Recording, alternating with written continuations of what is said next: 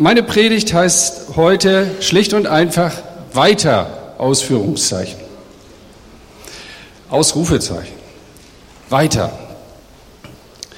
Und das steht in Philippa 3, Vers 1. Weiter, liebe Geschwister, freut euch in dem Herrn, dass ich immer dasselbe schreibe, verdrießt mich nicht und macht euch desto gewisser. Ein ganz bekannter Vers aus dem Philipperbrief, und ein paar ganz einfache Gedanken dazu, die mir so auf dem Herzen waren. Weiter, was meint Paulus hier? Also hier ist sicherlich zunächst mal gemeint, dass er gedanklich einen weiteren Gedanken anfügt, dass er das, was er angefangen hat auszuführen, dann hier fortführt.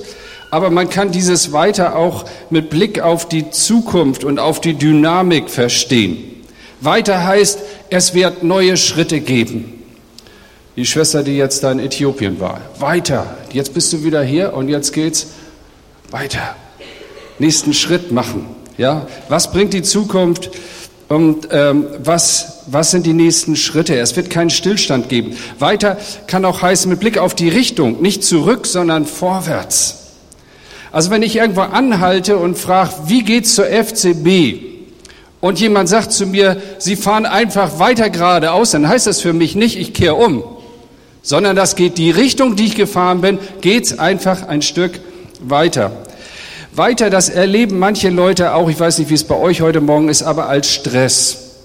Da kam mal eine Frau zu mir in einer Gemeinde und sagte, Bruder Knorr, war denn alles verkehrt, was wir bisher gemacht haben? Immer geht es vorwärts und wir, können wir nicht einfach mal dabei bleiben, was wir bis jetzt erreicht haben. Und da gibt es wieder die Fraktion in der Gemeinde, die bei weiter hört, endlich geht's los. Endlich bleiben wir nicht mehr stehen. So haben wir also verschiedene Herausforderungen da. Fakt ist jedenfalls, der ganze Philipperbrief ist durchzogen von diesem Grundsound. Nicht macht alles anders, was bisher geschah, war verkehrt, bleibt stehen, sondern bleibt dran, schaut nach vorne, macht weiter. Die Gesinnung ist nach vorn ausgerichtet. Das ist typisch für einen Christen. Ich weiß nicht, ob ich es schon mal erzählt habe. Also eine Gabe, die ich überhaupt nicht habe und auch meine Berufung, das ist nicht meine Berufung, ist zu malen oder zu zeichnen. Wenn Bill Heibels da mit seinem Flipchart steht und dann ganz dicken Edding in der Hand hat und er malt da ein paar Striche und dann kannst du schon erkennen, was das wird. Das geht bei mir nicht. Also bei mir kann man Tier und Mensch nur an der Anzahl der Beine unterscheiden. Aber ich kann mit Worten etwas malen und das versuche ich heute Morgen, ja? Und die Aufgabe, die ich euch gebe, ist, wie würden wir einen Christen malen, einen typischen Christen? Stell dir mal vor, du sollst hier predigen und malst jetzt einen typischen Christen. Was ist typisch Christ? Dann nehmen manche dann den Stift und malen einen Menschen mit einem überdimensional großen Ohr. Und sagen, das Typische an einem Christen ist, dass er zuhört. Wenigstens Christen können zuhören, hoffentlich. Der andere, der malt ein strahlendes Gesicht, nicht nur ein Smiley, sondern ich weiß nicht, wie man sowas malt. Ja, ich würde ein Smiley malen und dann vielleicht ein Doppelkinn oder irgendwas, das dann auch irgendwie mit grinst. Mit strahlendem Blick zum Himmel. Das ist typisch Christ, dass er aufschaut nach oben, dass er sich freut, dass er immer gut drauf ist. Irgendwie würden vielleicht manche so einen Christen malen. Die anderen nehmen den Stift und malen jemand mit einer großen, helfenden, schützenden Hand. Und wieder andere die malen einen Menschen mit einem großen Mund und sagen, das Typische an einem Christen ist, dass er redet über seinen Glauben, dass er nicht schweigt. Andere malen einen Menschen mit einem scharfen Blick, stellen sich so einen Christen vor. Wir hatten mal so einen Bruder in der Gemeinde, so einen ganz großen, zwei Meter Menschen mit so einer ganz dicken Hornbrille, vor dem hatte ich immer Schiss. Der sah irgendwie furchterregend aus und der hatte sich, der hat immer gesagt, er, also der Herr hat uns gesetzt, so als Glieder an seinem Leib und ich bin das Auge. Und in der Gebetsstunde war ja früher so, wir knieten alle und, und schauten auf den Herrn und jeder hatte die Augen geschlossen und war ganz innig versunken. Das war ja alles mehr so kontempl kontemplativ. Ähm, und wenn ich dann die Augen aufmachte, dann saß da der große Bruder, der beobachtete alles. Der Herr hat mich als Auge gesetzt. Ich sehe ganz genau, was hier passiert. Also das wäre nicht mein Bild vom Christsein, der ist auch heute gar nicht mehr da. Paulus nimmt einen Edding und malt einen Läufer im Stadion. Sowas Einfaches. Und er sagt, das ist typisch Christ. Und jetzt möchte ich noch mal einen Text lesen, ein paar Verse weiter. Wie gesagt, meine lieben Geschwister, ich weiß genau, noch habe ich den Preis nicht in der Hand, aber eins steht fest, dass ich alles vergessen will, was hinter mir liegt. Und ich konzentriere mich nur noch auf das vor mir liegende Ziel. Mit aller Kraft laufe ich darauf zu, um den Siegespreis zu gewinnen, das Leben in Gottes Herrlichkeit. Denn dazu hat uns Gott durch Jesus Christus berufen. Wir alle, die wir auf dem Weg zum Ziel sind, und da ist der Läufer wieder, wollen uns so verhalten. Es gibt keine Disziplin im Rückwärtslaufen, bis jetzt nicht, sondern es ist typisch für einen Christen, dass er vorwärts läuft. Er bemüht also das Bild des Läufers und der ist eben nach vorne ausgerichtet, weiter dem Ziel entgegen. Alles konzentriert er nur darauf, dass er dieses Ziel erreicht. Paulus war in den Sportbildern seiner Zeit zu Hause. Er spricht vom Ringkampf, er springt vom Boxen, vom Fechten, vom Siegeskranz, von der Arena, vom Ziel und so weiter. Er benutzt das als Illustration und das möchte ich heute Morgen auch tun. Dieses Bild des Läufers möchte ich mit euch mal aufgreifen. Ich habe so vor zweieinhalb Jahren, da hatte ich ziemlich Stress und dann habe ich gedacht, irgendwie muss ich den Kopf frei kriegen und auch was irgendwie für meine Gesundheit tun und dann habe ich angefangen zu joggen. Also so vom Sofa aus einfach mal einen Entschluss getroffen. Und im Laufe der Zeit sind mir fünf Dinge aufgefallen, die ich mit euch heute teilen möchte und in diesem Bild des Läufers sozusagen auch äh, deutlich machen möchte. Das betrifft nämlich unser geistliches Leben und auch unseren Dienst. Das Erste, was mir aufgefallen ist, was ganz wichtig ist, dass nicht nur Loslaufen wichtig ist, das ist ja wichtig, dass man überhaupt mal einsteigt, sondern dass auch das Ankommen mindestens genauso wichtig ist. Das war so meine erste Erfahrung. Ich hatte mir ein Ziel gesetzt. Ihr wisst ja, wie das ist. Man kommt aus dem Urlaub, man geht irgendwo einkaufen, da gucken dich diese Lebkuchenmännchen an. Und dann denkst du, nein, das kann doch nicht sein. Weiß genau, das ist ungesund, das ist viel zu fett, das Zeug. Und was du alles kaufen sollst und essen sollst und die Werbung, die alles verkauft. Und dann Weihnachten noch den Truthahn und ersten Weihnachtstag dann noch zu den Eltern und da gibt's auch noch. Und dann hast du so, naja, hast du ein bisschen Speck angefuttert, naja, ist ja auch ein bisschen kühler, dann kalt draußen, tut vielleicht ganz gut. Und dann, dann setzt man sich Ziele. Habt ihr das auch schon mal gemacht? So Jahreswechsel, ja, die Jahreslosung. Und dann greift man da rein und zieht die Jahreslosung und dann hat man so innerlich ein Ziel, du musst abnehmen. Und dann man, ja, das war bei uns auch so. Wir haben uns dann zum, äh, im Fitnessstudio angemeldet. So ein Wahnsinnsakt. Viel Geld bezahlt. Und äh, sind da kaum hingegangen. Also habe ich mir gesagt, du kaufst dir diesmal, du kaufst dir Klamotten und du läufst los. Und äh, ja, also ich meine, habe mir das ganz einfach vorgestellt. Ich habe gedacht, so fünf Kilometer nach dem Essen, das geht eigentlich ganz gut. Und und ich sag so vom Sessel aus, wenn du so Olympiade guckst und die laufen da alle, die Jungs und die, die Frauen da, dann denkst du, ja, mach ein bisschen schneller, ist doch gar nicht so, und da hast du deine Chips dabei und noch eine Brause auf dem Tisch und so weiter. Das geht alles ganz locker. Und so, wir, wir wohnen ja in der Nähe vom Hamburger Stadtpark. Das sind so, sag ich mal, so sieben Kilometer einmal außen rum. Und das machst du locker.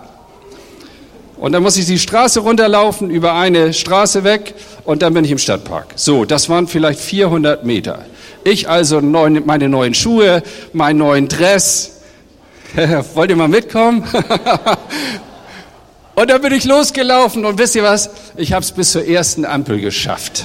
Ich habe mich geschämt. Keine Kondition, gar nichts. Und ich dachte, sieben Kilometer, Knorr, jetzt reißt dich zusammen, das musst du schaffen. Ich habe gemerkt, nee, das sind viel zu hohe Zielsetzungen. Das muss man, muss man langsam auch aufbauen. Und dann nach Weihnachten kommt wieder die andere Werbung. Und diesem weißen Hund, der da am Strand längs läuft, in Begleitung einer Dame, dann weißt du genau, was du kaufen musst, so zwei Minuten vor acht. Also vor Weihnachten fordern wir uns das alle an und dann schwenkt die Werbung um, wie wir das alles wieder loswerden. Und dann geht das Spiel von vorne los. Manchmal haben wir zu überhöhte Ziele, die dann nicht umzusetzen sind. Gott geht mit seinem Volk einen Weg. Gott schickt Mose und sagt zum Pharao, lass mein Volk ziehen. Und dann, kennt ihr die Geschichte, geht das los. Israel war auf dem Weg von Ägypten ins verheißene Land. Vorwärts, weiter. Und dann kommen Schwierigkeiten. Und dann stockt der ganze Zug. Und dann wird ein Lied gesungen. Wären wir doch in Ägypten geblieben. Zurück. Wir wollen wieder zurück. Und was sagt Gott? Hört mal. Und Gott spricht zu Mose, als sie anfangen da so zu singen, ich armer schwarzer Kater, ich bin verloren in der Wüste. So ein Lied singen wir ja auch manchmal. Da sagt Gott zu Mose, sagt dem Volk, dass es weiterzieht. Es gibt nur ein Vorwärts. Wir sind losgelaufen und wir wollen noch ankommen. Es ist wichtig, dass wir überhaupt loslaufen. Ich bin dankbar, dass ich am 6. Januar 1980 die Entscheidung getroffen habe, mit Jesus zu gehen, mit Jesus zu laufen. In einem, ja, das habe ich gar nicht gewusst, was alles auf mich zukommt, wie, wie, wie oft mir da die Puste ausgeht. Aber ich habe angefangen, ich bin eingestiegen. Dazu lade ich ausdrücklich ein, auch an diesem Tag. Einsteigen, das ist wichtig mein Programm so vornehmen und zu sagen, ich will mit Jesus unterwegs sein. Aber dann kommen bestimmte Dinge, die uns einfach dazu veranlassen, man Seitenstichen und dann und muss das immer so sein und die Knochen melden sich und die Muskulatur. Sagt dem Volk, dass es weiterzieht. Es gibt nur ein Vorwärts und nicht zurück. Seht mal, Gott hat einen Plan für unser ganzes Leben. Das ist eben das Schöne.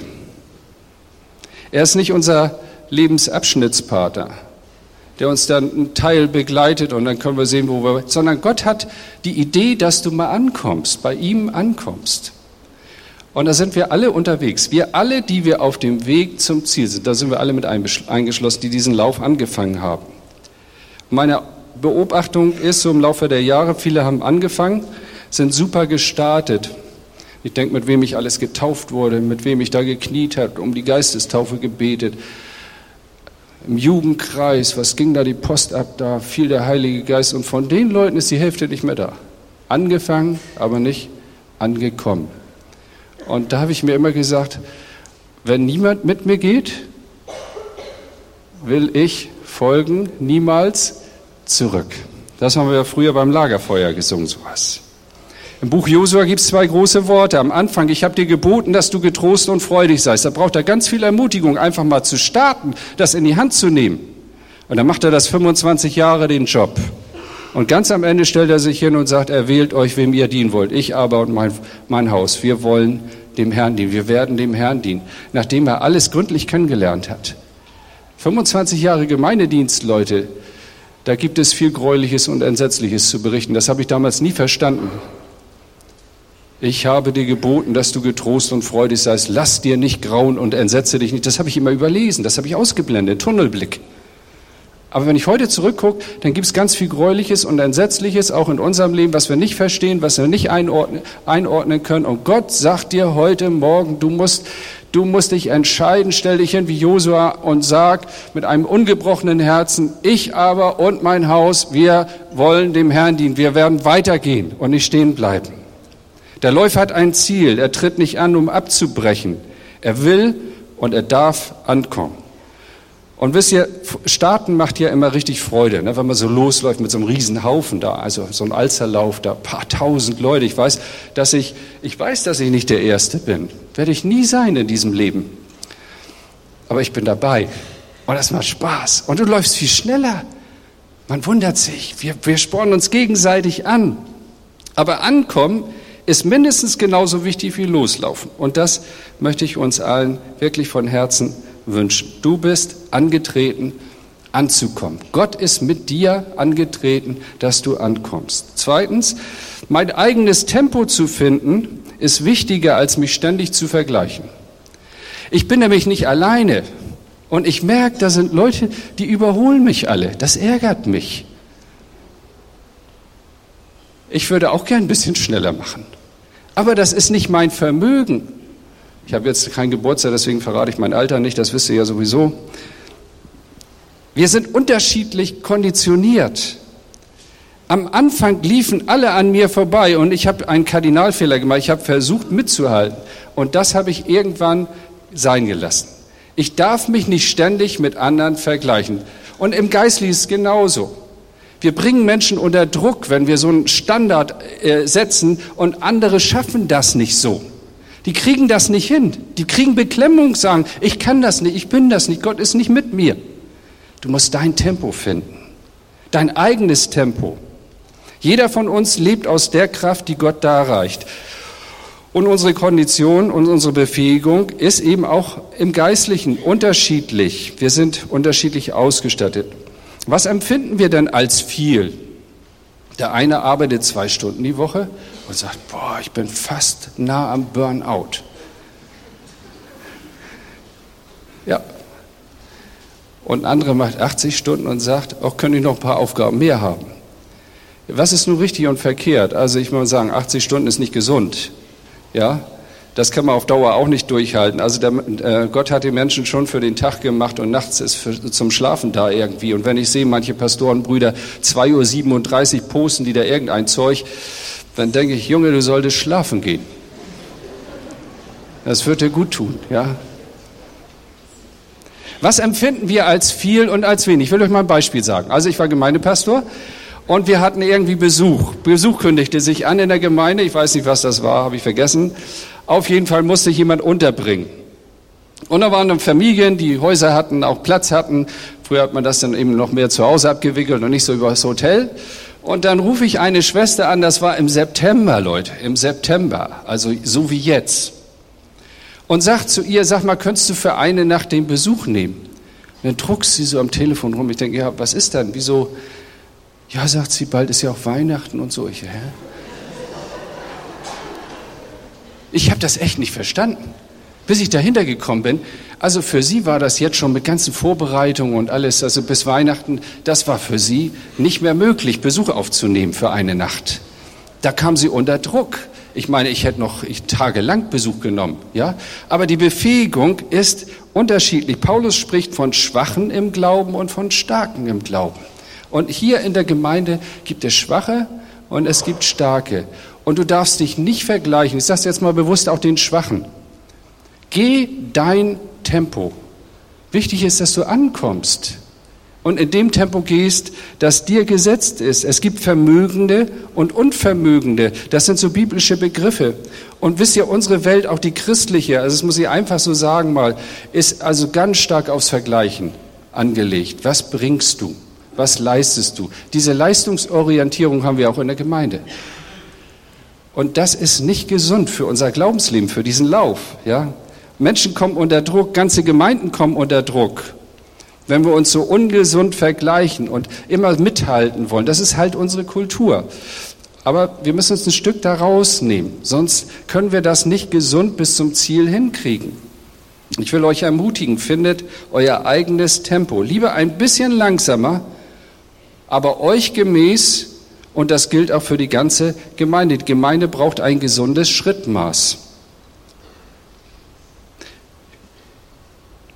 Das richtige Tempo zu finden ist wichtig und nicht ein Vergleichen, das unter Druck setzt. Drittens, beim Joggen, beim Laufen, also auf Dauer, ja, ist nicht Schnelligkeit gefragt, sondern Ausdauer. Also ich meine, das nützt ja nichts, wenn du jetzt voll Gas gibst abgehst wie eine Rakete im Geistlichen und nach 100 Meter abbrichst. Kann ich mehr. Das ist kein Wunder. Denn die Nachfolge ist auf Dauer, auf Länge angelegt. Und da trainiert man eben anders, wenn man 100 Meter Lauf macht, als wenn man auf Strecke läuft.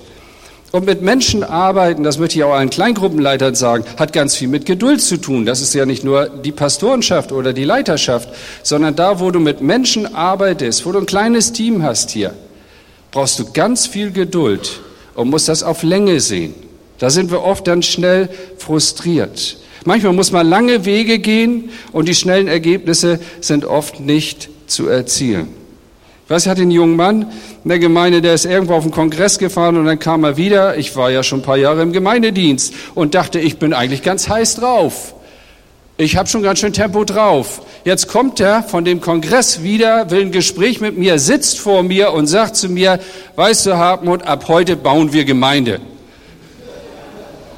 Hä? Was habe ich denn die ganze Zeit hier gemacht? Also ich kam mir wirklich vor wie so ein kleines Licht. Was habe ich denn die ganze Zeit hier gemacht? Ich hätte ihn würgen können.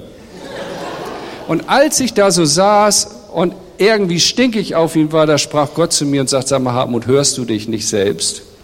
Denn ich hatte damals in Hamburg unserem Pastor erzählt, weißt du, was du hier machst, alles Pillepalle, wenn wir unten in den Keller gehen und beten, dann geht die Post ab. Aha, das kommt alles auf einen irgendwie zurück.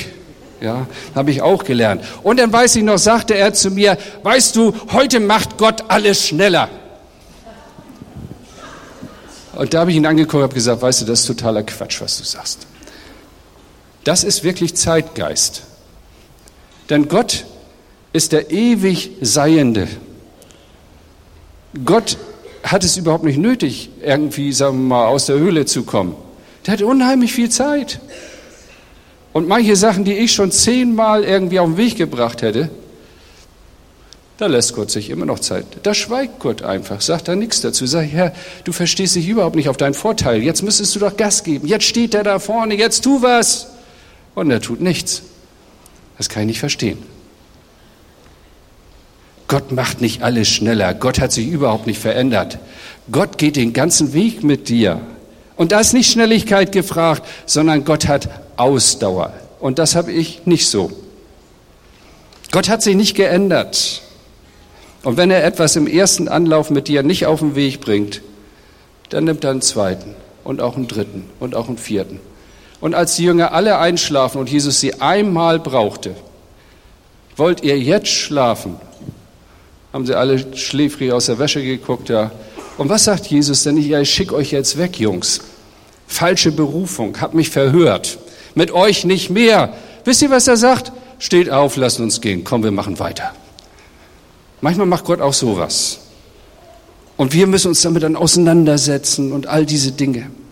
Gott hat ganz viel Geduld und Mut für neue Anwendungen. Läufe. Gott geht mit uns die ganze Strecke. Im fünften Mosebuch heißt es einmal, da ruft Gott das in Erinnerung und sagt, und gedenke des ganzen Weges, den dich der Herr, dein Gott, geführt hat, der ganze Weg.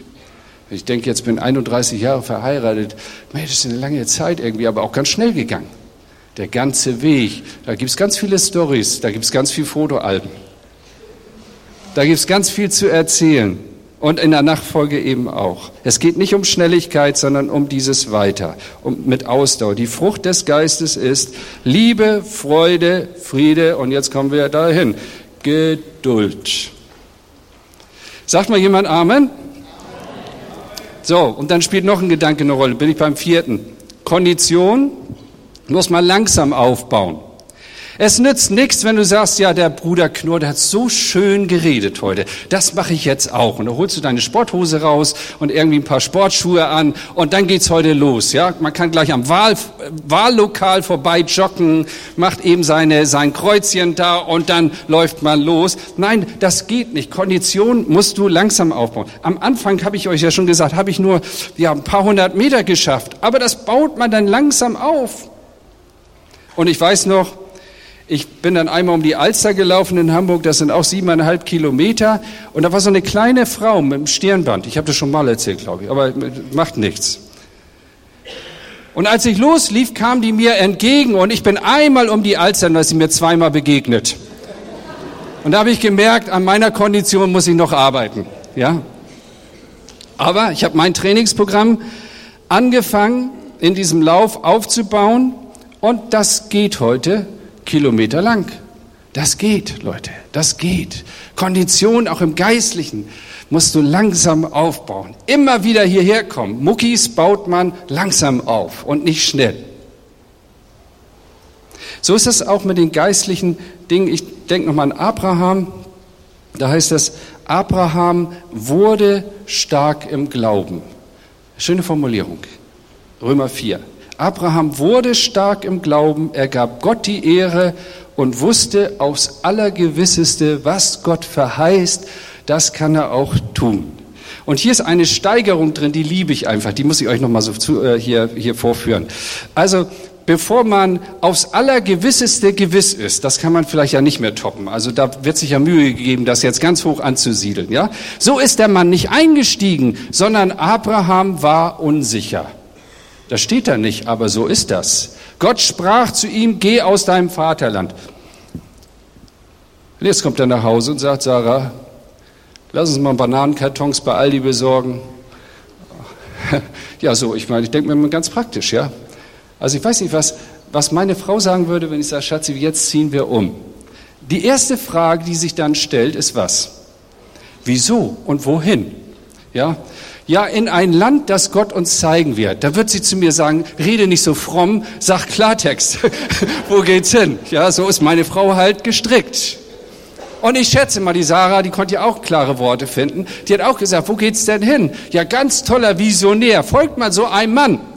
In ein Land, das Gott uns zeigen wird. Und da hängt ein ganzer Hofstaat hinten dran. Die müssen alle mit, das Viehzeug und so weiter, Bananenkartons packen und alles beladen. Und dann geht's los. Und dann kommen sie in das Land, wo Abraham spürt, da könnte Gott ihn hingeführt haben. Und da steht er ganz lapidar nebenbei. Es wohnten aber zu der Zeit die Kanaaniter im Land. Das sahen die anderen ja auch von seiner Familie. Und Sarah sagt zu ihm, sag mal, ist das hier? Das weiß ich nicht. Ja, was macht ein Visionär, wenn er nicht weiß? Wenn er unsicher ist? Der baut einen Altar. Er sucht Gott. Und Gott sagt, genau richtig. Und dann geht er zu seiner Familie und zu seinen Leuten und sagt, wir sind genau hier richtig. Dies Land wird Gott uns geben. Da wurde etwas gewisser, ja. Aus der Unsicherheit wurde ein Er wusste. Und jetzt steigert der Paulus das hier noch. Er wusste gewiss, er wusste gewisser als gewiss, er wusste aufs Gewisseste als gewiss und weil das noch nicht reicht, weil es noch mehr Sicherheit gibt, noch mehr Gewissheit gibt, er wusste aus aller Gewisseste, was Gott verheißt, dass wir da tun. Und deswegen kann er auch diese Herausforderung bestehen, ganz am Ende, wo Gott seine geistlichen Muskeln aufgebaut hat in diesem Lauf. Also ich sage mal so, manches, was Gott mir heute zumutet, das hätte ich im ersten Jahr meiner Nachfolge überhaupt nicht hingekriegt. Gott ist mit dir in einem Trainingsprogramm, weißt du das? Gott will geistliche Muskeln aufbauen und er mutet dir vielleicht das eine oder andere zu, um dich noch gewisser zu machen. Nicht um dich kaputt zu machen, sondern gewisser zu machen. Und er will mit dir an dieses Ziel kommen, das uns Abraham hier vorliegt, dass du sagen kannst, ich weiß aufs Allergewisseste, wo ich hingehe. Ich weiß, dass ich zu meinem Herrn gehe, wenn ich diese Erde verlasse. Da haben wir ganz tiefe Wurzeln ins Erdreich eingegraben. Wollen wir doch Gott erlauben, diese Kondition eines Abrahams in unserem Leben aufzubauen. Und letzter Punkt, und dann ich Schluss. Äh, ähm, Nochmal ein Gedanke. Wenn man es richtig angeht, Leute, wenn man den Lauf richtig angeht und so dieses Trainingsprogramm und alles, was damit zu tun hat, dann macht das ja enorm Freude. Dann macht Laufen richtig Spaß. Also früher habe ich die Jungs an der Ampel immer bedauert. Ehrlich, das ist so klimatisiert und mit Musik und dann stehst du da an der Ampel und dann die schwitzen und dann zappeln da rum, bis sie dann nicht weiterlaufen können und man denkt immer, Mensch, die armen Leute. Muss das denn sein? Heute stehe ich da so spitz und denke, die armen Autofahrer, ich tue was für meine Kondition, ja. Und dann komme ich nach Hause und dann sagt meine Frau, ja, wie war's? Ja, toll! Und dann müssen Sie mich mal sehen, wie ich aussehe. Das ist ja fast wie beim Junkie. Mir geht's gut beim Laufen. Ich bin zwar kaputt, aber ich schlaf gut. Und Gehirnforscher können uns ja in den Kopf gucken heute. Und sie sagen, das hat was mit Dopamin und Serotonin und Endorphine und ich weiß nicht was alles. Also zu Deutsch Glückshormone. Da werden Glückshormone ausgeschüttet in deinem Inneren. Und dann entdeckst du auf einmal die Schönheit des Laufens. Das ist der Läufer, den Paulus hier malt. Das hat er sicher mit, er konnte noch nichts von, von diesen Glückshormonen sagen, ja? Aber geistlich übertragen, seht mal, die, die Nachfolge, die soll und muss ja nicht Quälerei sein. Früher hat man ja so ein Bild gehabt, so mit Ach und Krach dem Lammenach. Irgendwie gequält und man hat zwar vom strahlenden Blick und den strahlenden Augen gesprochen, aber es war ja auch ganz viel Stress und für manche ist die Nachfolge auch Stress. Aber wenn man es richtig macht, Leute, dann darf und soll es auch richtig Spaß und Freude machen. Die Nachfolge Jesu macht Freude. Und die Schönheit der Jesus-Nachfolge, die will ich mir von nichts rauben lassen. Ich möchte auch wie Josua ungebrochen vor der Gemeinde Jesu stehen mit diesem Bekenntnis, ich aber und mein Haus, wir wollen dem Herrn dienen.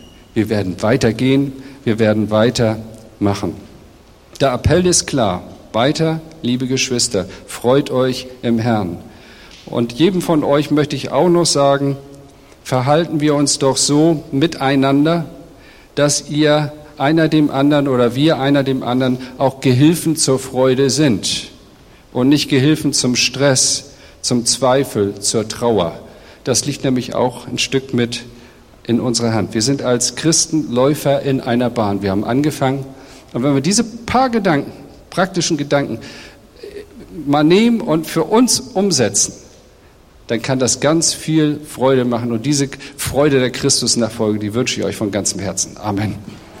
Herr, wir danken dir, wir danken dir für diesen Gottesdienst. Wir danken dir, dass wir ja, in deiner Nähe sein konnten, aus deinem Wort was hören konnten. Wir danken dir für die Worte von Harmut.